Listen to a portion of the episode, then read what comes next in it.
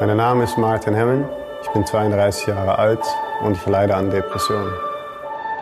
Als es mir vor ungefähr sechs Jahren sehr schlecht ging, habe ich angefangen, klassisch eine Therapie zu machen, Medizin zu nehmen, also Pillen habe ich bekommen. Noch ein paar Jahre später, also vor jetzt grob zwei Jahre oder sowas, habe ich gedacht, das kann es nicht sein, weil eigentlich stehe ich immer noch genau auf der gleichen Stelle, aber es passiert nicht wirklich was. Und dann habe ich angefangen, mich immer mehr zu beschäftigen mit, was eigentlich Depressionen sind und wer ich bin und was Depressionen für mich sind und für andere Menschen und was es sonst noch so gibt auf dieser Welt.